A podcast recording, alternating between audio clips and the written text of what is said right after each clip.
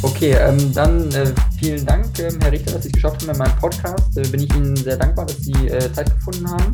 Ähm, Sie sind ja Gründer von äh, Repower, äh, das ähm, Elektrofahrzeuge ausstattet, beziehungsweise Autos mit Verbrennungsmotor unter anderem eben äh, umrüstet zu Elektrofahrzeugen mit Lithium-Ionen-Akkus. Genau. Ähm, ich wollte dich eigentlich mal fragen, so ganz am Anfang, was da Ihre Motivation eigentlich war. Wieso haben Sie das gemacht? Wie, wie kamen Sie eigentlich dahin?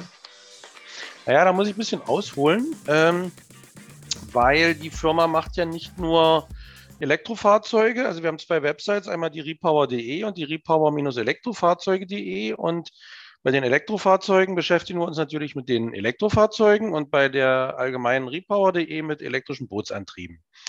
Und genau über die elektrischen Bootsantriebe bin ich eigentlich dahin gekommen. Das fing vor 2004, 2005 in der Richtung fing das an, dass äh, uns beim Bootfahren die Verbrennungsmot der Verbrennungsmotor ziemlich auf den Geist ging. Also A von den Fahrtkosten und B von auch von, von der Geräuschkulisse und vom Geruch, von der Geruchsbelästigung. Und da habe ich dann nach Lösungen gesucht, wie man ein Boot auch äh, kostengünstiger und auch eben äh, ja äh, ohne Geräuschbelästigung und Abgasbelästigung betreiben kann. Als gelernter äh, Elektrotechniker, Energieelektroniker, lag da natürlich der Elektroantrieb auf der Hand. Und da habe ich mich umgesehen, was gibt es am Markt zurzeit? Und ja, habe dann mit dem einen oder anderen ähm, Bootsmotor probiert und getestet und war aber mit nichts so wirklich zufrieden, habe mich dann viele Jahre vom einen zum anderen ähm, Hersteller durchprobiert, sage ich mal, um dann irgendwann zu sagen, so, ich weiß nicht, 2008, 2009 war das, ich mache was eigenes. Und haben dann, dann haben wir den ersten äh, elektrischen Bootsmotor gebaut. Und ein, zwei Jahre später dachte ich, Mensch, das funktioniert so gut auf dem Wasser, warum soll es nicht auch an Land funktionieren?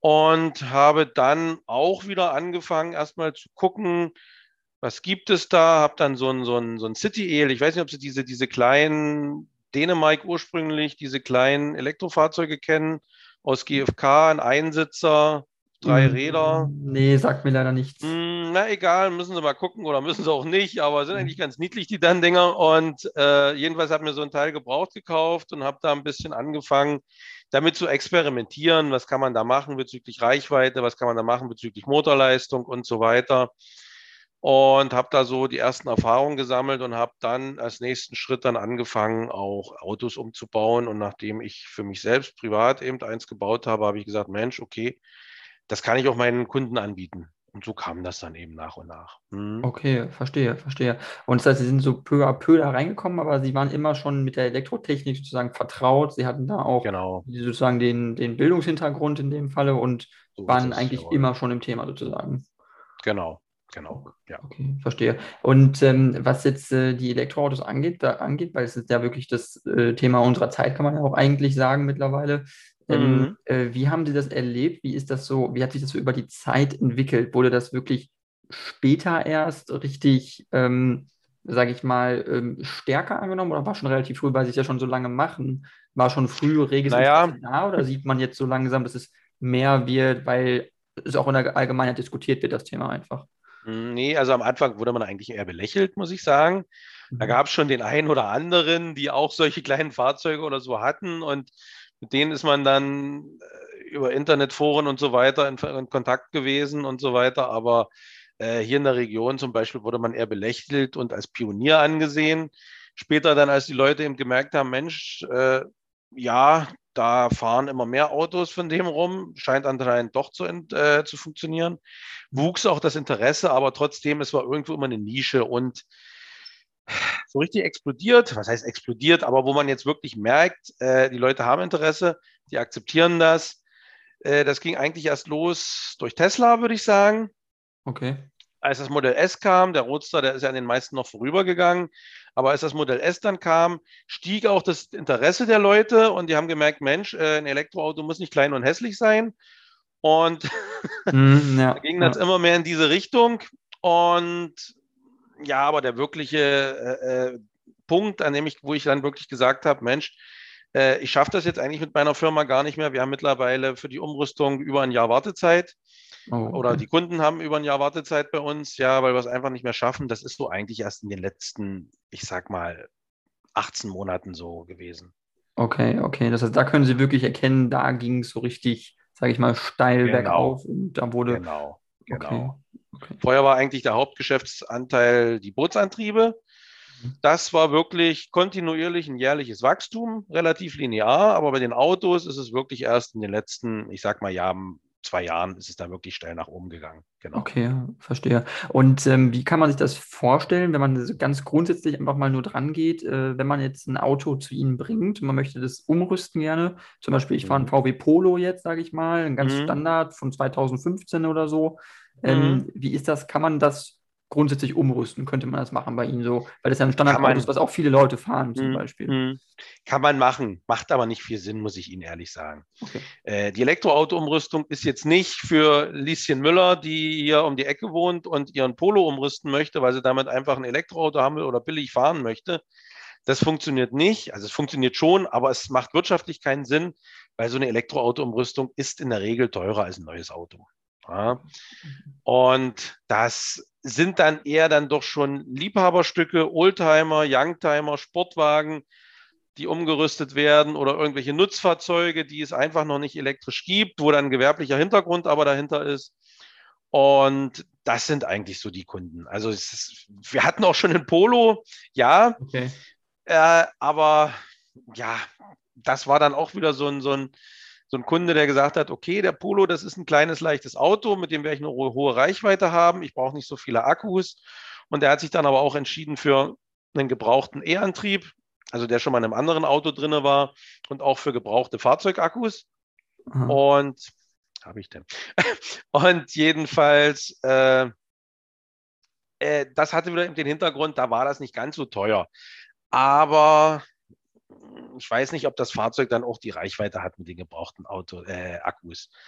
Ja, man weiß eben nicht, was man kriegt. Man kann, man kann das machen. Ja, in dem Fall habe ich auch gesagt, der Kunde soll die Akkus selber kaufen, damit ich nicht am Ende für die, für die Reichweite hafte. Ja, weil man weiß ja nicht, was steckt wirklich drin in diesen alten Akkus. Und ähm, ja, ob er jetzt so richtig zufrieden ist oder nicht, ich habe noch keine Rückmeldung, weil das Auto ist erst vor ein paar Wochen ähm, fertig geworden. Mhm. Okay, verstehe, verstehe. Und ähm, das heißt also, die Akkus, Sie sagten, Sie verbrauchen oder Sie verbauen ähm, moderne, also neue Akkus, ganz neue mhm. oder auch gebrauchte Akkus. Oder ich habe auch gelesen auf Ihrer Website, Sie bauen auch selber Akkus tatsächlich. Also Sie konfektionieren die selber, können die auch ja. modellieren. Wir Wie? bauen Akkus selber, verschiedene Gehäuse. Also das muss man auch unterscheiden. Äh, ein Akku besteht ja, oder andersrum, eine Batterie besteht ja aus mehreren Zellen. Mehrere Zellen sind dann eine Batterie. So. Und wenn man sagt, wir bauen Akkus, das ist jetzt relativ. Ähm, weil die Zellen, die kommen natürlich von einem Lithiumhersteller aus China in der Regel.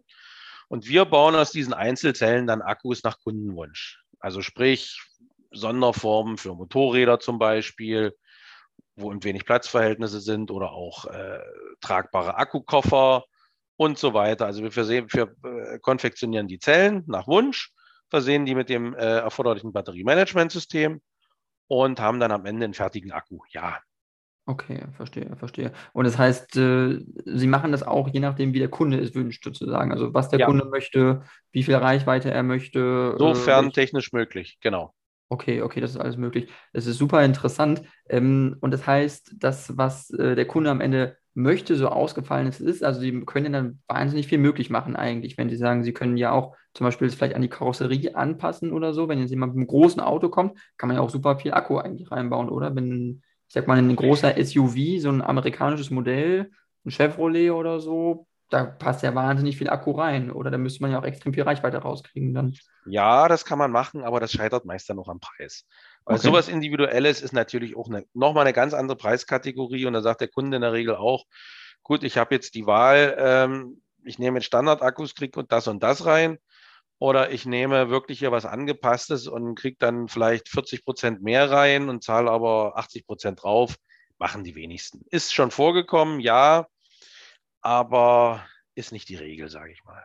Okay, verstehe. Und ähm, das heißt, wenn Sie jetzt, jetzt ähm, sich überlegen, welcher, was wäre der typische Kunde, der vorbeikommt und wirklich ähm, sein Auto umbauen? Ist es also der Liebhaber, sage ich mal, der so einen eher so einen Oldtimer vorbeibringt und elektrisch macht? Oder ist es ganz gemischt? Kann man da überhaupt keinen Trend sehen irgendwie? Oder vom Modell oder auch von den Leuten? Es ist eigentlich sehr gemischt. Also so wirklich, okay. es, sind, es sind in der Regel ältere Autos. Okay. Mit älter meine ich älter 20 Jahre, ja. Okay.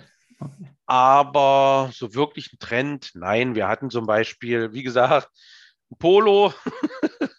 wir hatten, wir hatten Sportwagen, Kreisler, wir hatten so eine Bimmelbahn, vielleicht kennen Sie sowas hier, diese, diese ähm, regional sind die immer äh, unterwegs. An der Ostsee zum Beispiel fahren sie da an den Seebädern lang und so weiter. Ja, sowas. Glaub, hm. ja, genau. Also nicht, die fahren nicht auf Schienen, die fahren auf der Straße. Ja, es sind mehr umgerüstete Autos, aber eben Form einer, einer Lokomotive. Ja, sowas hatten wir schon. Okay. Wir hatten Oldtimer, weiß ich nicht, Baujahr 38, Baujahr, also vor dem Krieg, vor dem Zweiten Weltkrieg hatten wir schon mehrere, zwei Stück, ja. Okay. Geländewagen, also eigentlich oh. quer durch die Bank alles. Transporter, okay. zwei Stück, VW T6, jetzt haben wir einen Ford Transit da, ja. Okay, wow. Also wirklich die ganze Bandbreite eigentlich an, äh, an Fahrzeugen, die man sich vorstellen kann. Genau. Ähm, ich habe, äh, also Ihr Unternehmen ist ja auch schon durchaus bekannter geworden dadurch. Es ist ja wirklich auch was ganz Besonderes, was Sie machen. Ähm, und ich glaube, es gibt ja auch eigentlich nichts Vergleichbares von anderen Herstellern oder anderen Unternehmen, die das in der Breite auch machen wie Sie, dass Sie wirklich also unterschiedlichste Autos äh, äh konfektionieren, dass sie es auch mit Booten mhm. machen und dass sie mhm. ja wirklich auch ähm, das sind ja schon sehr, muss man schon sagen, sehr krasse Sonderanfertigungen auch einfach sind, die ja, ja wirklich auch. sehr, sind's sehr speziell auch. sind, sage ich mal. Ähm, sind's auch. Wie, wie herausfordernd ist das, sage ich mal, auch, auch wirklich vom Arbeitsaufwand, auch von der Entwicklungsphase? Man muss ja auch Zeit reinstecken, erstmal das Auto zu betrachten, zu gucken, wo kann man was machen. Wie viel Zeit geht da eigentlich erstmal rein, bevor man überhaupt erstmal anfängt, äh, das auseinanderzunehmen? Also die Planungsphase allein. Das ist, das ist schon, das ist schon wirklich sehr, sehr aufwendig. Ich meine, man hat mittlerweile schon so einen Blick und die Erfahrung, äh, wie man an die Sache rangeht und was könnte in dieses Auto reinpassen, motormäßig wie auch akkumäßig. Aber am Ende ist es immer sehr individuell und es geht sehr, sehr viel Zeit drauf. Also äh, wenn man jetzt sich das so betrachtet, der Preis, was der Kunde bezahlt und die Stunden, die man eigentlich mit dem Auto verbracht hat, weil wir machen das mit Pauschalpreisen, sonst kann der Kunde das nie bezahlen. Es ist hm. wirklich so, ja, und das ist schon ein Wahnsinn. Also wir, wir bauen in der Regel ja vier Wochen, sechs Wochen an so einem Auto rum und das jeden Tag acht Stunden das ist zwar jetzt äh, Quatsch, wie ich das sage, weil wir bauen jetzt nicht sechs Wochen am Stück an einem Auto, das wäre schön.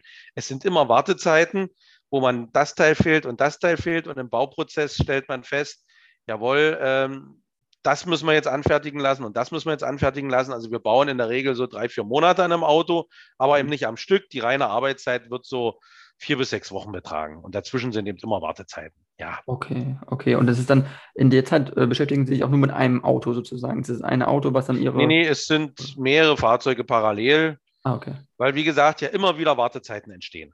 Ja. Also aktuell bauen wir an Chrysler, ein Lada Samara, ein Ford Transit, ein Tempo 400. Ja, vier Fahrzeugen bauen wir rum zurzeit. Wow, okay. Und ähm, von der Reichweite her, wie ist es da? Also können Sie da ungefähr sagen, wie viel Sie rausbekommen können im Schnitt oder ist es auch stark abhängig davon, wie viel äh, liegt, gewünscht ist vom Kunden, sage ich mal? Wie viel liegt zum möchte? einen, genau, liegt zum einen am Auto selber, was kriegen wir unter? Und zum anderen an den Wünschen des Kunden und letzten Endes am Portemonnaie des Kunden. Mhm. Weil je mehr Reichweite, desto teurer wird es und der Akku ist nach wie vor der, der, die teuerste Komponente. Okay. Und ja, wir haben schon ein Auto umgerüstet mit knapp 600 Kilometer Reichweite, aber das ist eher die Ausnahme. Hm, Im Schnitt haben die Autos 150 Kilometer. Ja, das ist so der Schnitt, würde ich sagen, an Reichweite. Okay, aber das kann man auf jeden Fall, ja, das reicht ja dann locker, um Alltagsfahrten auch zu machen. So ist es. Auch so eine es. Ausflugsfahrt. Genau. Das ist ja wirklich alles dann sozusagen genau. drin. Genau. Was auch das Schöne ist, im Gegensatz zu einem gekauften Elektroauto, man, wenn der Kunde jetzt nach einem Jahr merkt, meine Lebensbedingungen haben sich geändert, meinetwegen der Arbeitsplatz hat sich geändert, ich brauche jetzt 80 Kilometer mehr Reichweite, ja, dann können wir den Akku auch erweitern. Ja. Oder die Ladezeit reicht nicht mehr, er muss jetzt irgendwo auf dem Weg immer schnell laden zwischendurch. Ja, dann können wir auch die Ladetechnik anpassen. Genau. Okay. Also das, da gibt es schon Möglichkeiten, was bei ge, äh, gekauften Elektroautos einfach nicht drin ist. Okay, verstehe, dass es da wirklich diesen großen Unterschied gibt.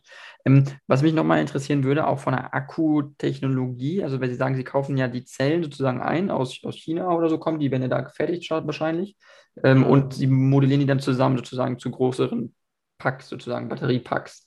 Ja. Ähm, ist das vom Prinzip her das gleiche, so wie es auch hm, Tesla und VW eigentlich machen in ihren Batterien mit den Im Autos? Prinzip, Kann man das vergleichen oder ist das was ja. ganz anderes?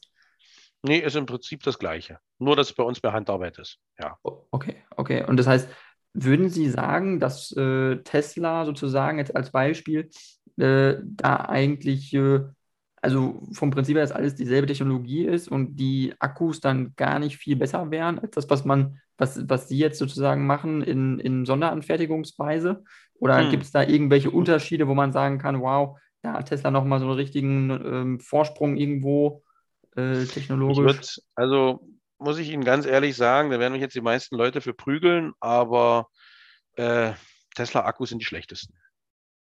Okay. Weil, ganz einfach, äh, muss man jetzt auch verallgemeinern. Also die schlechtesten ist jetzt Quatsch, aber von der, von der Leistungs, äh, andersrum. Tesla nimmt in der Regel, bleiben wir mal jetzt bei dem Modell S, jetzt die neuen Akkus, da will ich mich nicht aus dem Fenster lehnen, da wird sich einiges getan haben. Aber bleiben wir einfach mal beim Modell S, was man jetzt auch äh, in Autoverwertung und Schrottplätzen auch als Akku kriegt, wo man mal reingucken kann, wo man auch schon viele Akkus äh, verwendet haben, weil sie einfach billig sind und verfügbar sind.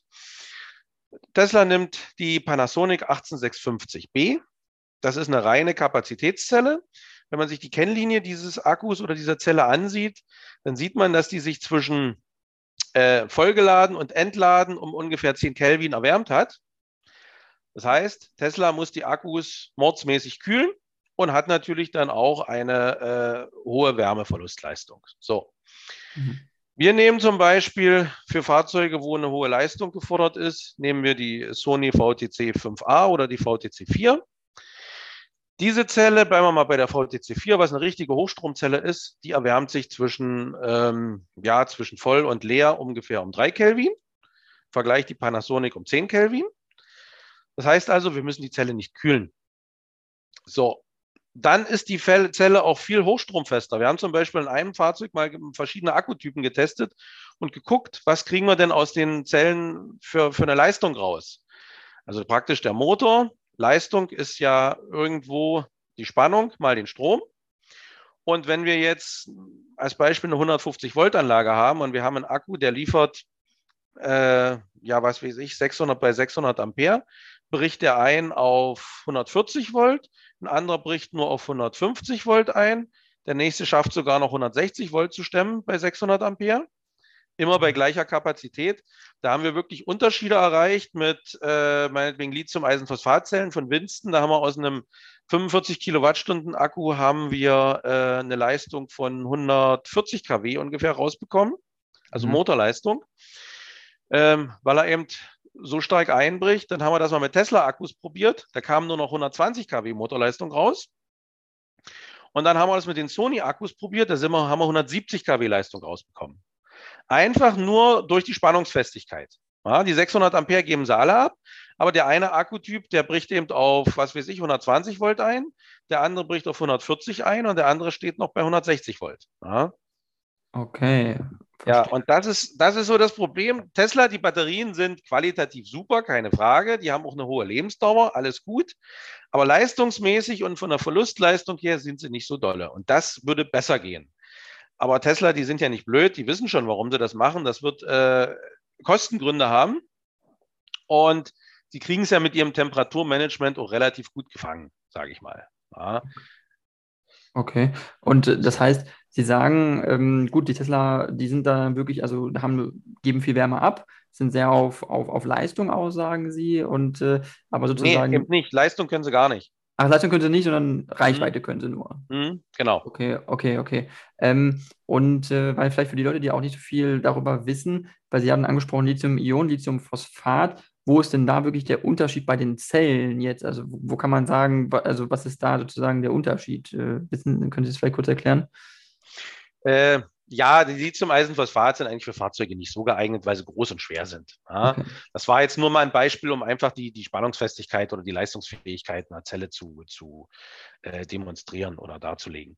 Okay. Äh, Lithium-Eisenphosphat werden zum Beispiel gerne genommen oder andersrum, die haben einen sehr guten Ruf, weil sie, weil sie relativ sicher sind, die können nicht brennen oder fast nicht brennen. Und alle anderen Akkus sind dann schon wieder etwas, ähm, naja, etwas gefährlicher, sage ich mal, in Anführungsstrichen. Und die werden eben sehr gerne genommen, aber äh, können wirklich nicht wirklich für jeden Zweck genommen werden, weil sie einfach relativ groß und schwer sind. Ich weiß, Tesla äh, hat in einigen Fahrzeugen jetzt auch irgendwie Lithium-Eisenphosphat drin. Die haben auch irgendeine neue Lithium-Eisenphosphatzelle, die nicht mehr ganz so schwer ist und ganz so groß ist. Dann mag das schon wieder gehen. Aber die klassische Lithium-Eisenphosphat ist für Autos im Grunde genommen nicht geeignet. Okay, das heißt, Sie würden schon sagen, Stand, der Technik ist jetzt Lithium-Ionen-Zelle, das ist das, was man Genau, eigentlich... genau. Sei das jetzt eine 18650-Zelle oder eine 2170 oder, oder äh, äh, diese Pouch-Zellen oder was, aber das ist schon für Fahrzeuge das Nonplusultra, sage ich mal. Aktuell. Okay. Aktuell, okay. Ja. Und wie gesagt, äh, da muss man aber auch wirklich unterscheiden. Eine 18650-Zelle, äh, 18650 sagt ja nur was über die Form aus. Ja und also die Bauform. Und da gibt es ja zig verschiedene chemische Zellmischungen. Und da kann man wirklich gucken, da gibt es super gute Zellen. Oder was heißt super gute? Jede Zelle hat was Gutes, jede Zelle hat was Schlechtes. Die eine ist eben eine Kapazitätszelle, das andere ist eine Hochleistungszelle. Dann gibt es auch irgendwas dazwischen, Leistung oder Kap also und Kapazität. Und ähm, ja, wie gesagt, die Tesla-Zelle, um darauf eben zurückzukommen, Sie sagten, ist das das Beste? Äh, ich sehe sie als Fahrzeugzelle nicht als das Beste an, weil wenn man in eine Zelle, wenn man so einen Aufwand betreiben muss, um die Zelle zu kühlen, dann ja, da gibt es auch, auch andere Möglichkeiten, da gibt es auch bessere Zellen, ja, sage ich mal. Es bauen ja auch viele äh, in Umrüstfahrzeugen, Selbstumrüster bauen ja Tesla-Akkus ein in die Autos und sind auch glücklich damit. Aber wenn ich zum Beispiel nach 300 Kilometern den Akku im Sommer gerade auf 40 Grad hochgeheizt habe, weil er ja einfach sich um 10 Kelvin erwärmt hat. Und ich möchte das Ding dann schnell laden und es geht nicht, weil ein Akku über 40 Grad sollte ich überhaupt gar nicht mehr laden, dass der Akku erstmal abkühlen muss, dann ist das schon nicht so eine schöne Sache. Hm. Wie gesagt, Tesla macht sie können sogar elektrisch kühlen, aber Energie verschwenden, um den Akku zu kühlen, weiß ich nicht, ob das der beste Weg ist. Klar, die machen es so, das funktioniert. Ich will da jetzt gar nichts Schlechtes über Tesla sagen, sind tolle Autos. Aber es würde, es würde noch besser gehen. Ja. Okay, es kann noch besser gehen. Ähm, was meinen Sie, wo geht der, äh, haben Sie da eine Einstellung, wo der Trend hingehen könnte, was Akkutechnologie angeht? Also wirklich von der Lithium-Ionen-Zelle, weil es gibt ja auch immer die Debatte Feststoffbatterie. Ähm, ist das ein Thema oder ist das weit weg? Kann man das aktuell überhaupt irgendwie einschätzen, wo das vielleicht hingehen wird? Oder ist kann das ich, noch zu, zu weit? Also kann ich absolut nicht einschätzen, muss ich ehrlich sagen. Weil es ist einfach für mich zu weit weg. Es ist nicht greifbar. Ich kann es nicht testen. Ich kriege keinen Prototypen. Mhm. Und da weiß ich echt nicht, wo es hingeht. Ja. Okay. Fakt ist, die Frage Wasserstoff oder, oder batterieelektrisch. Wasserstoff sehe ich überhaupt keine Chance. Aber, mhm. aber welcher Batterietyp jetzt in Zukunft die Nummer eins ist, nee, kann ich nicht sagen. Okay, aber das ist interessant, was Sie gesagt haben. Wasserstoff sehen Sie überhaupt keine Chance. Das heißt, Sie sehen Wasserstoff keine Chance für nur für Autos nicht oder allgemein für Mobilität? Äh, Wasserstoff macht keinen Sinn sozusagen als, als Energiequelle, sage ich mal. Na, für, für, für Fahrzeuge, sage ich jetzt mal. Für ja. Fahrzeuge. Hm. Ich sage mal jetzt irgendwelche Speicher irgendwo, um Photovoltaik oder, oder, oder Windparks da Energie zu speichern oder was, das mag vielleicht schon eine Möglichkeit sein, aber für Fahrzeuge sehe ich da sehe ich da keine Anwendung. Nee. Hm. Okay, und das heißt auch, auch für, weil das ist ja auch manchmal ein Argument sozusagen, was manche Leute jetzt, man hat es in der Debatte sehr stark auch in der Öffentlichkeit, Wasserstoff, Wasserstoff, Wasserstoff irgendwie. Mhm. Aber was, mhm. was, was meinen Sie, woher kommt das, dass das so äh, befeuert wird in der Debatte, wo man doch kein wirkliches Beispiel eigentlich sieht, wo es wirklich funktioniert? Wo, Weil wir, Lithium, weil wir, in Deutschland keine Lithium-Batterien, äh, äh, keine Batteriefabriken so wirklich haben. Okay. Aus dem Grunde, weil wir da auch keine Chance haben, weil wir keine Lithiumvorkommen haben, äh, aus dem Grunde sieht man da keinen Markt in Deutschland und man sucht nach anderen Lösungen. Mhm. Oder was heißt, sieht keinen Markt? Man kann einfach nicht mitspielen, sage ich mal, und dann sucht man eben nach anderen Lösungen. Und Wasserstoff können wir in Deutschland. Also wird das natürlich angepriesen und, und, und auch äh, na, kommuniziert, dass das, das, dass das das Tolle ist. Ja. Mhm. Aber es ist äh, vermutlich doch noch weit weg von einer richtigen Realisierung, sage ich mal. Also zumindest das, was auch, äh, ich glaube, irgendwo auch äh, in der Industrie, ähm, man kann es, glaube ich, schwer einschätzen, weil man auch aktuell so wenig Beispiele sieht, wo wirklich Wasserstoff tatsächlich genutzt wird, auch mit grünem Stahl oder so, wenn es jetzt in der Debatte ist. Ich weiß nicht, wie nah das wirklich ist, dass man so mit Wasserstoff da überhaupt hinkommen könnte. Oder meinen Sie, das ist ja irgendwie da eine realistische. Nee. Nee, ich weiß auch nicht. Ich weiß, wüsste jetzt auch nicht wirklich wo und wie.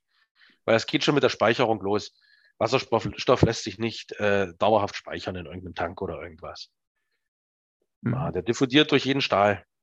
Wenn wir jetzt ein Parkhaus haben, haben da, was weiß ich, 3000 Wasserstoffautos drin stehen. Also ich gehe nicht rein und mach's Licht an. Ach so. also ah, damit geht schon los. Ja, es ist Wasserstoff ist das kleinste chemische Element. Und das äh, geht durch alle Poren. Sie können da auch einen 3 cm dicken Stahltank haben, das geht durch. Okay. Also in kleinsten Mengen natürlich. Ja? Okay, okay, verstehe. Das heißt, das ist wirklich hochsensibel und hochgefährlich ja. eigentlich, sowas in einer großen Menge anzuwenden, würden Sie sagen. Ja. Okay, okay. Ähm, ähm, das ist ein super spannendes Thema.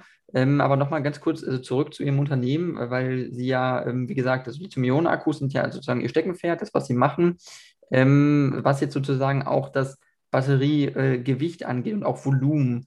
Ähm, wie, wo würden Sie sagen, ist da sozusagen ein Minimum, was man haben muss, sozusagen, um ein Auto wirklich auf eine ordentliche Reichweite zu bringen und was ist sozusagen auch Maximum, was man einem Auto zumuten kann an, an Gewicht, weil das ist ja auch so eine Sache an Elektroautos, dass die ja so wahnsinnig viel Gewicht haben durch die Akkus, weil die Akkus ja eigentlich eine wesentliche Gewichtskomponente sind des Autos, oder würden Sie da äh, widersprechen? Nee, sind sie schon. Aber man muss jetzt auch so sehen, wir reden hier von ähm, 10 Kilowattstunden rund 45 Kilo. Mhm. Und 100 Kilowattstunden reden wir also von 450 Kilo. Und wenn ich aber wieder sehe, wenn wir da jetzt ein, Auto haben mit einem, was weiß ich, V6-Motor oder was und einem 80-Liter-Tank, der fliegt raus, ja, dann kommt ein relativ leichter Elektromotor rein, dann haben wir schon relativ viel Gewicht gewonnen. Also 50 Kilowattstunden kriegt man meiner Meinung nach in nahezu jedes Auto, ohne Platz und Gewichtsprobleme zu kriegen. Okay, okay. So, und 50 Kilowattstunden ist ja schon nicht so schlecht. Ja. Wenn ich gucke hier, das kleinste Tesla Model 3 hat, glaube ich, 55 Kilowattstunden.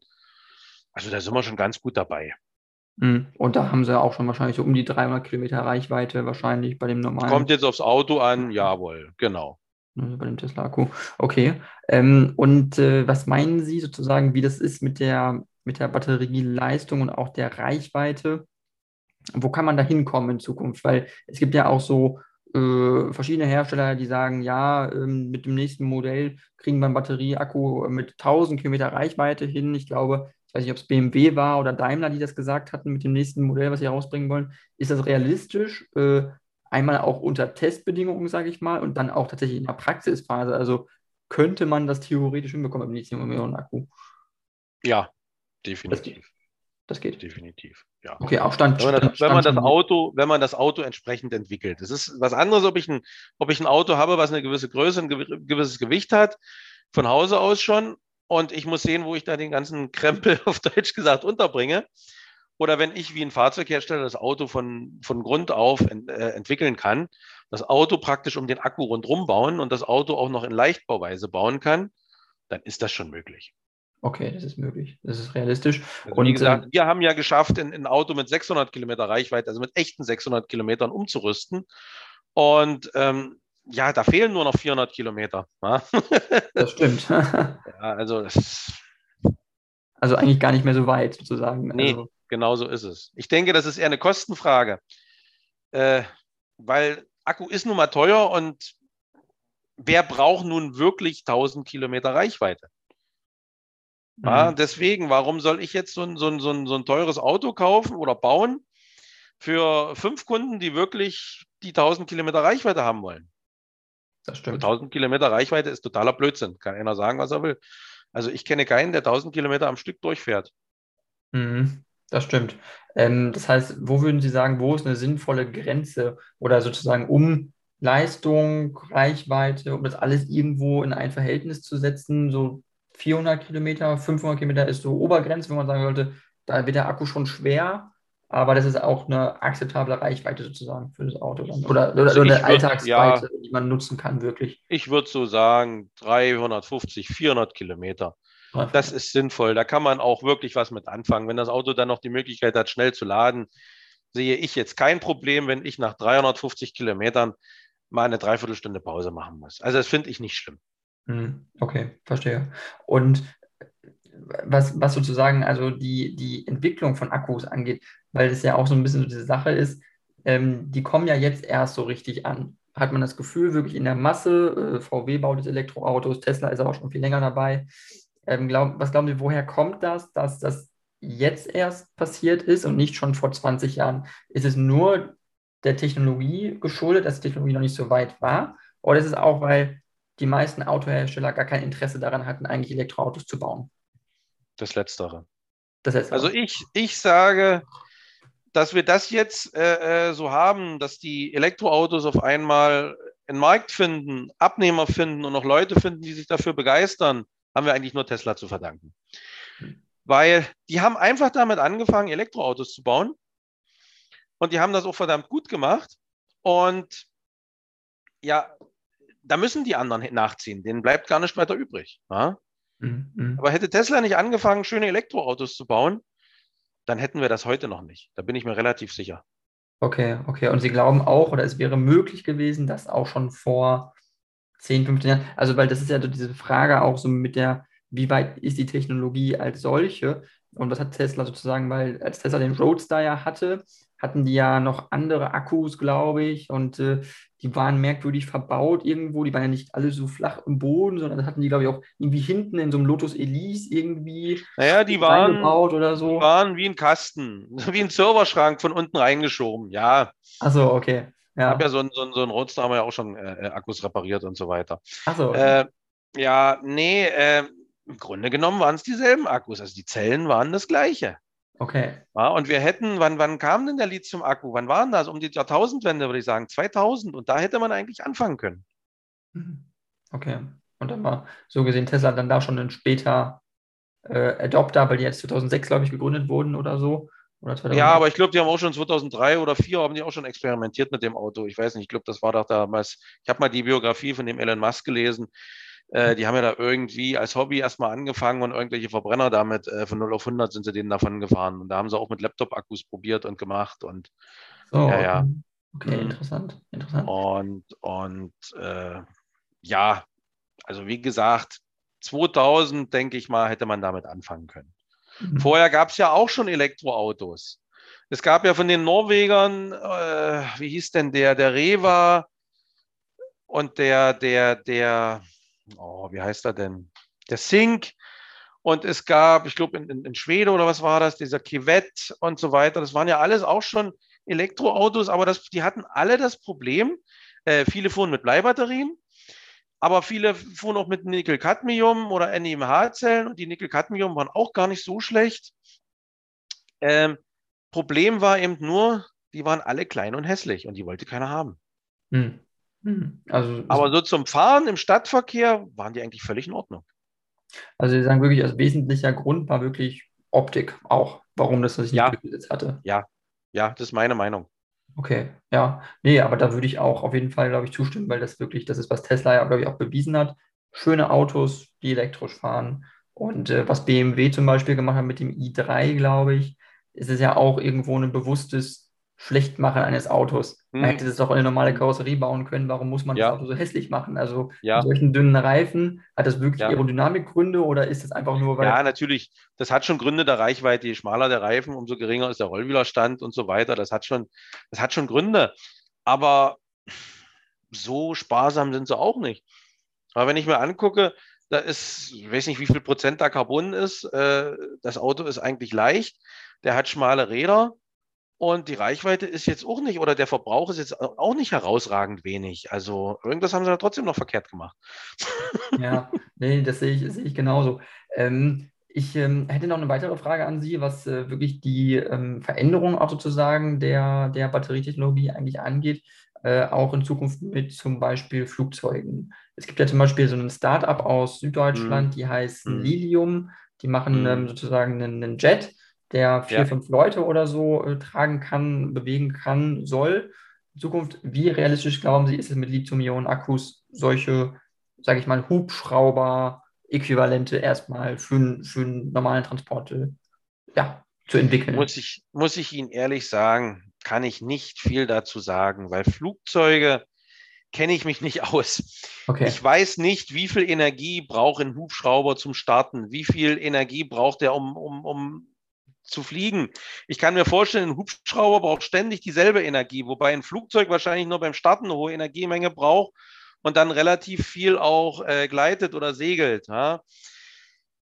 Dass es nur die Geschwindigkeit halten muss. Ist vielleicht ähnlich wie ein Gleitboot. Wenn ein, ein, ein Gleitboot erstmal in Gleitfahrt ist, also das, das Boot aus dem Wasser rausgestemmt ist, dann braucht es nicht mehr so viel Leistung, weil es übers Wasser gleitet. Das wird beim Flugzeug ähnlich sein, aber ein Hubschrauber wird wohl permanent die volle Leistung brauchen. Hm. Und wie viel das ist und wie viel Batterien man davor halten muss und so weiter, stecke ich nicht drin, kann ich keine Aussage treffen. Okay, verstehe. Aber das heißt, ähm, man kann zumindest schon mal sagen, es gibt die Experimente, es gibt sozusagen die Entwicklung und man kann gucken, wo es hingeht. Äh, nächste Frage wäre ähm, synthetische Kraftstoffe. Das ist ja was ganz anderes eigentlich, mhm. aber die ja wirklich, ähm, wo auch wieder gesagt wird, ja, wir können zum Beispiel jetzt, um äh, die Mobilität klimaneutral zu machen, können wir synthetische Kraftstoffe verwenden für Verbrennermotoren zum Beispiel. Ist das äh, auch sozusagen eine Möglichkeit, um Mobilität nachhaltiger zu machen und äh, emissionsärmer, bevor alle Elektroautos fahren? Ist das, also glauben Sie, es ist sozusagen eine Übergangsmöglichkeit, die es uns ermöglicht, oder ist es auch unrealistisch? Und sollte man wirklich sagen, nein, es sind wirklich, ist jetzt Elektroautos in den Markt zu bringen, so viele wie möglich, um dann zu gucken, dass man die Mobilität emissionsneutral macht? Also da muss ich Ihnen ehrlich sagen, halte ich gar nichts von. Okay. Äh, weil wenn ich den Verbrennungsmotor vor Augen habe, egal was der jetzt verbrennt, ob das äh, synthetisch ist oder, oder biologisch oder was auch immer, allein wenn ich den Verbrennungsmotor sehe, wie kompliziert und komplex diese Maschine ist, dann, egal was er verbrennt, er verbrennt etwas. Es wird immer was aus dem Auspuff kommen. Auch wenn man uns erzählt, das ist mit modernen Abgasreinigungsanlagen nicht mehr schädlich. Und das ist eigentlich sauber wie die Luft vorne auf. Selbst solche Märchen habe ich schon gehört von, von äh, gewissen Leuten, dass praktisch äh, aus einem modernen Diesel die Abgase sauberer sind als unsere Atemluft. Und so, so, alles solche Märchen, ja. Das sind alles Märchen. Solange ich was verbrenne, entsteht auch irgendwas, was da nicht hingehört in die Luft. Und ich halte davon gar nichts. Ich bin der Meinung, die einzige Alternative, wirklich die Luft sauber zu kriegen, ist das Elektroauto. Mhm. Ich habe keine Geräuschbelästigung und ich habe keine äh, äh, Abgasbelästigung. So, und nun kommt wieder dieses böse Thema mit dem Strom, der nicht sauber produziert wird. Da muss ich wieder sagen, das mag sein, das ist auch alles richtig, aber dafür gibt es Alternativen. Die sind auch die, die hat man auch nicht dem Kunden äh, oder den, den Endverbraucher zu Lasten zu legen, ist meine Meinung, weil ich als Kunde oder als Endverbraucher habe meinen Beitrag geleistet, indem ich das Elektroauto gekauft habe. Die Energieerzeugung ist Sache des Staates. Und er hat sich darum zu kümmern, dass das auch sauber ist, dass das Gesamtkonzept Mobilität äh, Elektroauto inklusive Kraftwerk, dass das sauber ist, also dass der Strom sauber ist. So. Und da jetzt als Zwischenlösung da so ein, so ein, so ein, so ein, weiß ich nicht, 100 Jahre veralteten Verbrennungsmotor nur mit was anderes zu betreiben und den Leuten vorzumachen, dass das schön sauber ist und gesund ist, nee, finde ich, finde ich Blödsinn. Wenn man jetzt sagt, okay, es kann nicht jedes Auto allen Anforderungen entsprechen, jedes Elektroauto, dann kann man doch wenigstens äh, diesen Kompromiss, den bin ich ja bereit einzugehen, dass man sagt, ein Range Extender rein in das Auto. Dass man sagt, das Auto hat jetzt 300 Kilometer Reichweite und für Fahrten drüber hinaus dann meinetwegen das Ding mit synthetischem Kraftstoff vollpacken und den Range Extender laufen lassen, der, der, der der Strom erzeugt, dass das Auto weiterfahren kann. Wie zum Beispiel für große LKWs oder Nutzfahrzeuge sehe ich da eine Chance, da ein bisschen was zu überbrücken, weil müssen, wir können uns, äh, wir müssen uns nicht vormachen, Akkus allein, das funktioniert nicht mit jedem Fahrzeug oder mit jeder Nutzung. Da ist das vielleicht eine Nische. Aber ich sehe es nicht als alleinigen Antrieb, sondern wirklich nur als, als Hilfsmittel, um praktisch die letzte Lücke zu schließen. Okay. Wissen okay. Sie, wie ich meine? Also hm. den, den Übergang vom Verbrenner zum, zum Ja, ja, ja. Aber einfach jetzt hier Autos weiterzubauen wie, wie schon 100 Jahre und, und ähm, einfach nur einen anderen Kraftstoff zu nehmen, sehe ich nicht als Lösung. Zumal ja die modernen Verbrennungsmotoren unter der Bank eigentlich alle Schrott sind. Beschäftigen Sie sich mal mit der Lebensdauer eines Motors von vor 20 Jahren und mit einem äh, Verbrennungsmotor von heute. Es ist ein Wahnsinn, wie gering die, die Lebensdauer ist und was die Leute mittlerweile in den Werkstätten für Geld lassen. Ich hatte letztens gerade wieder eine Kundin hier, die will unbedingt ihren alten Ford Escort umgerüstet haben, weil sie es satt hat, mit ihrem nagelneuen Ford, der zwei Jahre alt ist, jeden Monat 600 Euro in die Werkstatt zu schaffen. Also es ist unwahrscheinlich. Mhm. Also Sie meinen, die sozusagen die Verbrennungsmotoren wirklich auf ähm, stark auf Performance vielleicht getrimmt werden, aber nicht auf Lebensdauer. Das heißt, ein niedriger Verbrauch vielleicht, ähm, ich weiß nicht, äh, geringere Geräuschkulisse, dafür sind sie aber nach zehn Jahren auch schon schneller kaputt. Nee, nee, ich sage es noch drastischer. Die werden regelrecht mit Absicht als Schrott gebaut. Wir brauchen bloß das Thema Steuerkette annehmen. Äh, ein, ein, Mercedes hatte vor 30 Jahren eine Steuerkette. Die hat in der Regel 300.000 Kilometer gehalten, beziehungsweise fast so lange, wie das Auto hält. Heutzutage ist eine Steuerkette nach 30.000 Kilometern Schrott. Und das hat einfach die Ursache, wenn man sich das anguckt, wenn man den Motor auseinander nimmt, da war früher alles Metall, heutzutage ist alles Plaste. Und es soll nicht halten. Die Leute sollen in die Werkstatt. Und mhm. das ist das ganze Problem. Hm. Okay, Ein also Auto, was lange hält, damit verdient man kein Geld. Und dieses Problem wird auch mit dem Elektroauto kommen. Die Automobilfirmen werden sich Lösungen einfallen lassen, dass das zuverlässige Elektroauto relativ oft kaputt ist. ja, so, so blöd wie es klingt, es wird so kommen. Okay, ähm, weil an diesem Punkt will ich ja nochmal einhaken, wenn Sie meinen, wo könnte sich denn die Automobilindustrie, insbesondere die deutsche Automobilindustrie, hin entwickeln? Dass, wenn man guckt, äh, wo kommt sie her jetzt mit Elektroautos, wo kann es hingehen? Weil viele haben ja Angst, auch die Zuliefererindustrie ist ja riesig in Deutschland. Äh, mhm. Wo, wie, wie geht man um mit dem, mit dem, mit dem, was kommt, zu sagen? Glauben Sie, dass die noch Zukunft hat oder dass die wirklich sich, sage ich mal, ähm, ja, in Zukunft da wirklich weniger Wertschöpfung auch einfach stattfindet, weniger Arbeitsplätze, weniger, weniger von allem, sage ich mal. Es ist ja weniger aufwendig, sage ich mal, ein Elektroauto mhm. auch zu bauen. Mhm. Ja, wo wird es sich hin entwickeln? Also ich sage mal so, wenn, so wie jetzt aktuell die, wie alles aussieht, wie, wie die Weichen gestellt sind, sage ich mal, wird da nicht mehr viel kommen.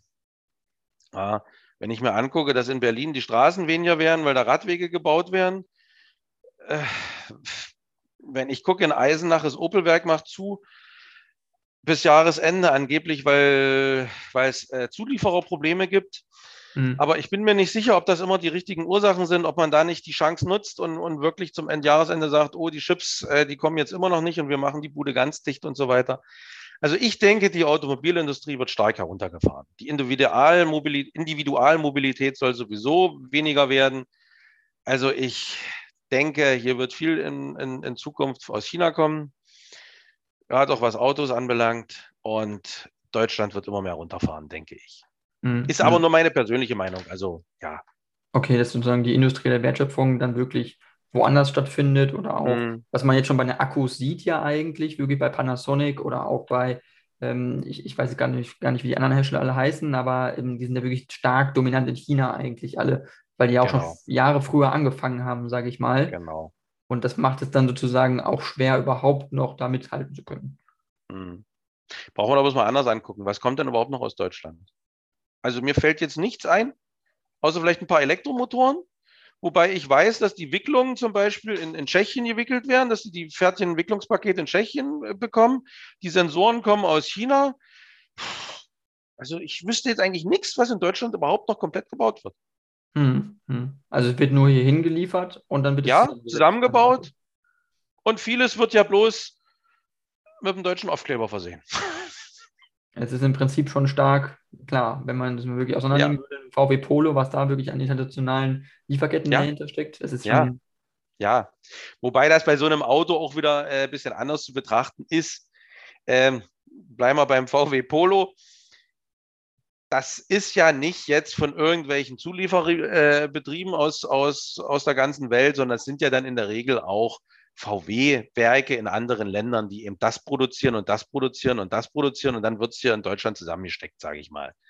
Ja, das bleibt ja dann noch VW. Also bei den Fahrzeugen ist es noch relativ überschaubar, sage ich mal. Da mhm. steht jetzt nicht Panasonic auf einmal drauf oder, oder, oder was weiß ich, was da draufstehen könnte. Ja. Da steht dann schon überall VW drauf, auch wenn es vielleicht bei, bei Panasonic gebaut wurde. Das, die Konstellation haben wir ja auch, davon mal abgesehen. Ja, ist schon schwierig. Ist schon schwierig, da wirklich eine, eine konkrete Aussage zu treffen, wo das hingeht. Aber wie, wie, gesagt, wenn ich sehe, wie die Weichen gestellt sind, äh, gerade auch mit der Politik aktuell, und ich glaube, da wird hier nicht mehr viel passieren in Deutschland. Okay, verstehe. Und ähm, ich hätte noch eine andere Frage noch zum, äh, noch eine weitere wichtige eigentlich, die ja auch dieses Thema betrifft, ist zwar autonomes Fahren. Ähm, mhm. wie schätzen Sie das ein? Ähm, das ist ja zum Beispiel auch wichtig zu wissen, dass Tesla Jetzt äh, in den USA haben die ja diese Software, dieses autonome Fahren Software ja schon für mhm. gewisse Fahrer freigeschaltet. Ich weiß nicht, ob es ein paar hundert sind, vielleicht auch sogar ein paar mhm. tausend, die in Kalifornien, glaube ich, schon damit rumfahren.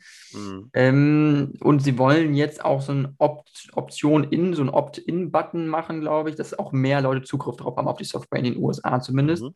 Ähm, ist ja ein absoluter Vorreiter in dem Falle. Dass man sich, wie weit ist sozusagen Tesla wirklich vor den anderen Herstellern, was diesen speziellen Bereich betrifft im autonomen Fahren. Sind es Jahre, sind es Jahrzehnte oder doch nur ein paar Monate, die Sie da Vorsprung haben? Schwer einzuschätzen. Okay. Also allein, wenn ich immer, wenn ich immer sehe, Tesla, die haben es im Grunde genommen drin, in fast jedem Auto, die ist noch nicht freigeschalten. Und wenn ich dann wieder sehe, wenn, wenn, wenn Mercedes testet, autonomes Fahren testet, dann haben die einen ganzen Kofferraum voll Computer und die Rücksitzbank auch noch voll Technik stehen. und es funktioniert aber nicht so richtig, weil sie ständig eingreifen müssen. Und die Teslas, die fahren auf der Autobahn rum und es läuft eigentlich. Also ich denke schon, dass die da einen ziemlich großen Fortsch äh, äh, Fortschritt haben, ja.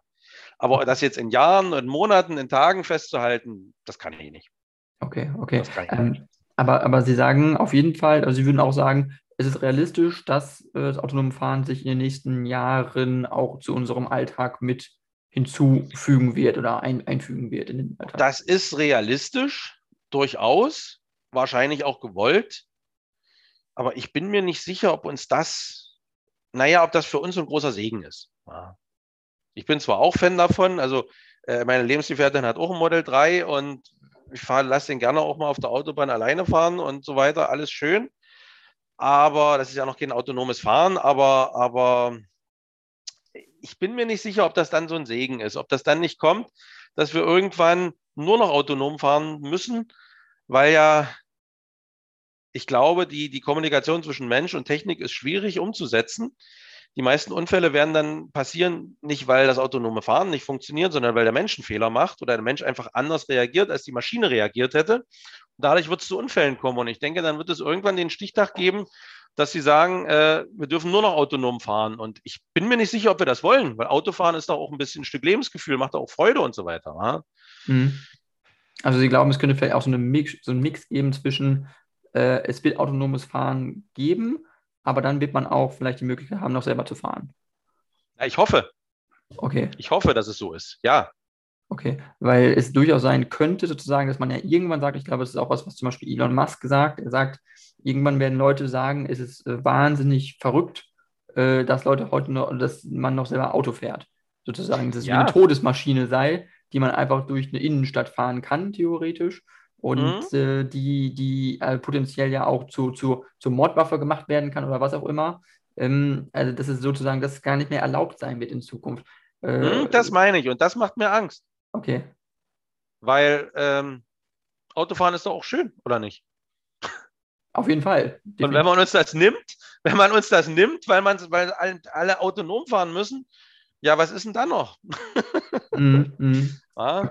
Man kann dann auch alleine rumlaufen oder Fahrrad fahren. Ja, vielleicht darf man das dann auch irgendwann nicht mehr. Das weiß man nicht. Ja, es klingt jetzt alles ein bisschen verrückt, aber äh, ja, keine Ahnung, wo das hm. alles hinführt. Hm. hm. Okay, aber man sieht auf jeden Fall, dass äh, Dynamik da ist. Ähm, ich hätte noch eine weitere, noch zum Abschluss eine Frage. Ähm, wirklich, was jetzt nochmal die, die äh, Hersteller angeht in, in, in Deutschland und auch mit Blick auf Ihr Unternehmen eigentlich. Ähm, weil Sie sagen, die deutschen Hersteller machen ja eigentlich nicht mehr so viel. Ähm, Sie sind ja eigentlich ein Hersteller in dem Sinne, der extrem viel macht und selber die Wertschöpfung eigentlich in der Batterie auch hat, in der Konfektionierung, in der Sonderanfertigung. Sehen Sie auch für Ihr Unternehmen irgendwann die Perspektive, selber vielleicht ein Auto zu bauen, ein Elektroauto zu bauen, was man selber baut, anstatt nur, also sozusagen umzubauen, sondern auch selber wirklich an Leute neu zu verkaufen? Hätten Sie dazu Interesse, auch Lust oder? Ja, dazu hätte ich schon Lust. Ich habe auch schon des Öfteren darüber nachgedacht, weil mit Booten machen wir es ja mittlerweile. Wir haben jetzt schon zwei Boote gebaut. Hm. Elektroboote, aber Auto ist natürlich nochmal eine andere Hürde. Nicht, dass es jetzt äh, kompliziert ist, aber das Ding dann wirklich auch zugelassen kriegen, das ist die große Hürde. Und ob ich mir das antun möchte, das weiß ich noch nicht. Mhm, okay. Weil allein schon die Abnahme eines umgerüsteten Autos ist schon nicht ohne. Ja.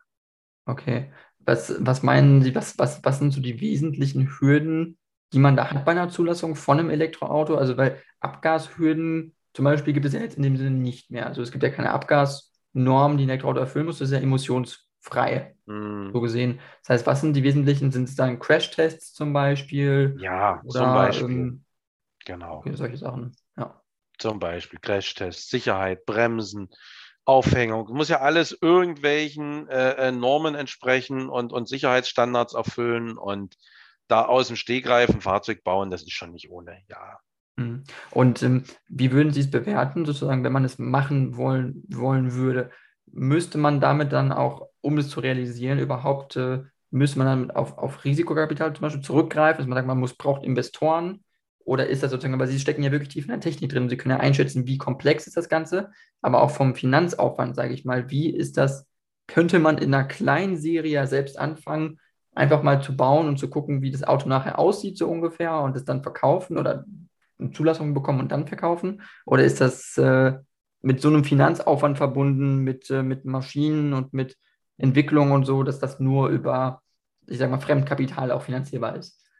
Das ist, ich würde sagen, das ist nur Fremdkapital finanzierbar, ja. Jetzt hier aus dem Stegreif, so, nee. M -m. Also man könnte nicht sozusagen mal eben so in der Garage loslegen und dann. Nee, nee, nee.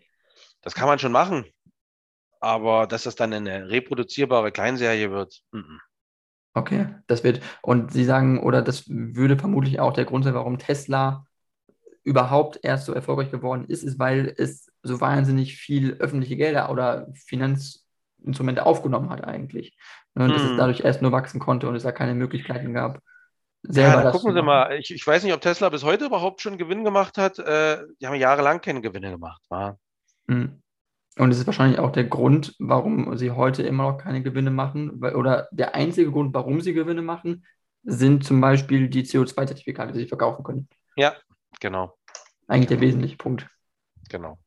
Dass sie das nicht so sind. Ja, mhm es ist, äh, es ist ein spannendes Thema und es ist äh, eine wirklich spannende Sache, die sie machen. Ich finde es wirklich wahnsinnig spannend und ich hoffe, dass sie da weiter äh, gut mit vorankommen mit dem, was sie machen. Ähm, ich kann nur äh, empfehlen, vorbeizuschauen bei ihnen und das Auto umzurüsten. Ähm, schon mal vielen Dank, Herr Richter, für das Interview. Gerne. gerne. Und mhm. ähm, wenn Sie noch was zum Abschluss sagen möchten oder was Ihr Unternehmen angeht, können Sie gerne noch einen Abschlusssatz sagen, wenn Sie Interesse haben. Nee, weiß ich jetzt, weiß ich jetzt nichts. Leute sollen einfach mal, wenn sie Interesse haben, auf unserer Internetseite gucken. Und ja, nö, ja, habe ich da jetzt eigentlich nichts zu sagen. Und dann mal schauen. genau. Ja? Alles klar. Dann schon mal vielen Dank.